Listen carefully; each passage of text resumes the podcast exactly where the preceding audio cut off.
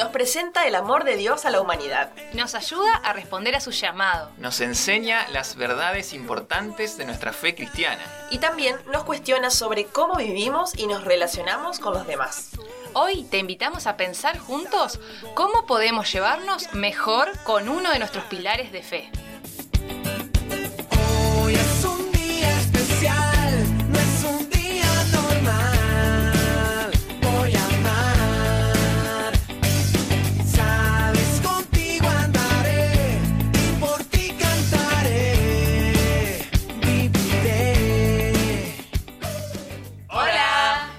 Grupo de amigos unidos por una gran certeza y queremos compartirla con vos. Acompáñanos en esta aventura de descubrir que Dios está. Su presencia transforma nuestras vidas. Él hace nuevas todas las cosas. Y estamos seguros que caminando de su mano, Todo estará bien.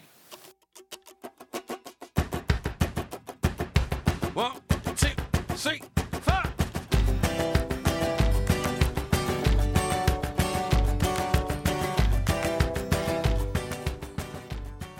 Biblia, también conocida como Sagrada Escritura, nos presenta el amor de Dios a la humanidad.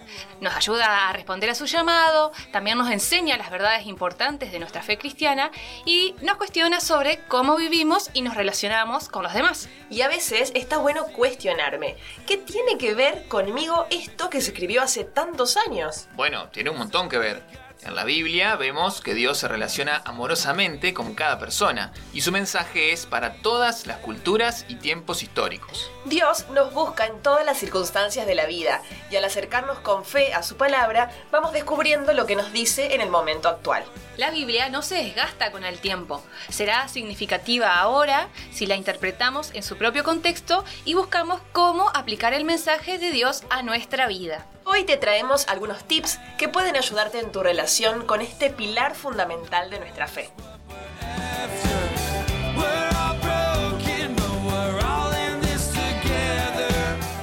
¿Me conviene arrancar a leer por el principio? Desde ya te digo que leer la Biblia no es como la lectura de cualquier otro libro. Por eso podríamos decir que es una respuesta obvia, pero en realidad no lo es. Si querés disponerte a encontrarte con la palabra de Dios y hacerlo con un corazón en oración, lo ideal sería que puedas leerla siguiendo algún plan temático, por ejemplo. Si te interesa darle una mirada panorámica a la Biblia desde la perspectiva de la historia de la salvación, ahí sí podrías arrancar con algunos textos del Génesis, es decir, el primer libro. Por otro lado, para conocer más de cerca a Jesús, te recomendamos leer uno de los tres evangelios sinópticos, Mateo, Marcos o Lucas. Entre nosotros, el evangelio más corto y fácil de leer es el de Marcos.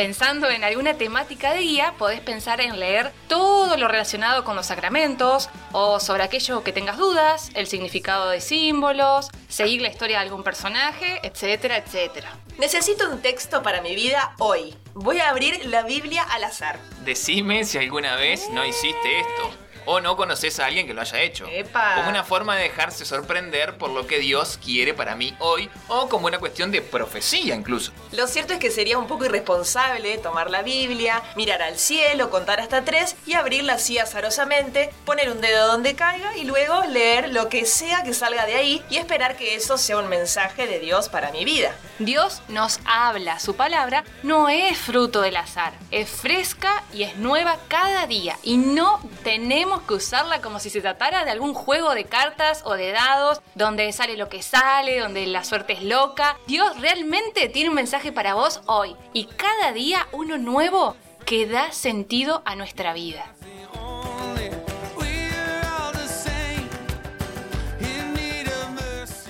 Contexto es fundamental para comprender el texto. Tanto para comprender algunas palabras como para interpretar los pasajes de la Biblia, es muy importante comprender el contexto histórico, social, cultural e incluso económico en que cada uno de los libros sagrados fue escrito. Un ejemplo simple y muy usado son las unidades de medida. Los denarios, codos, lanzadas de piedra, estadios. Todas se usaban en tiempos de Jesús. También la interpretación de los textos cambia totalmente cuando conocemos a quiénes iban dirigidos y por qué habían sido escritos.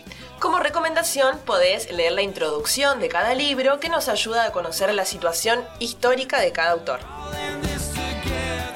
La palabra de Dios ayuda a renovar siempre nuestra oración. Tal vez en tu casa tengas algún librito de la biografía de un santo o alguno de espiritualidad, de frases motivadoras, que tienen lindas meditaciones escritas que acompañan tu vida espiritual, pero nada se compara con las palabras del mismo Jesús. Por eso, hacer oración con la Biblia es una de las cosas que pueden dar más frutos en tu camino espiritual. Y para esto el método por excelencia es la súper conocida Lección Divina. Una forma de oración que, si bien podría parecer demasiado racional, estructurada y poco creativa, nos ayuda a ordenar nuestro momento de oración con la palabra, a abrir el entendimiento y el corazón para descubrir la voz de Dios. No te quedes sin leer las notas a pie de página. ¿Sabías que entre los textos bíblicos podemos encontrar coincidencias y que muchas veces se cruzan? Los biblistas a esta disciplina de estudio la llaman exégesis. Esto no es algo que solo pueden entender los grandes estudiosos de la Biblia. De hecho, en cualquier Biblia podemos encontrar referencias a otros textos, generalmente al comienzo de cada relato o párrafo o si no al pie de la página. ¿Por qué es importante esto? Porque un mismo relato puede contener detalles diferentes en los distintos evangelios o también se puede complementar con algo de las cartas de los apóstoles o algún libro del Antiguo Testamento. Muchas veces hacer este ejercicio de navegar entre las citas bíblicas es algo que puede llevar horas, pero realmente es una verdadera aventura que termina siendo casi un estudio bíblico. También nos ayuda a comprender aquello a lo que nos referíamos antes, esto del contexto, de los por qué, de las formas y costumbres de la época, y nos brinda una interpretación de algún texto confuso y que puede ser difícil de comprender. Ojalá y te hayan servido estas ideas. Ojo, pero que no quede acá. Anímate a encontrarte con lo que Dios tiene para decirte hoy. Del Señor te abraza, todo estará bien. Si no tienes para pagar la casa, eres dueño del oro y la plata, todo estará bien. Solo tienes que confiar en él. Pronto el sol saldrá otra vez y tú volverás a nacer. Y eh, eh, eh, todo estará bien, todo estará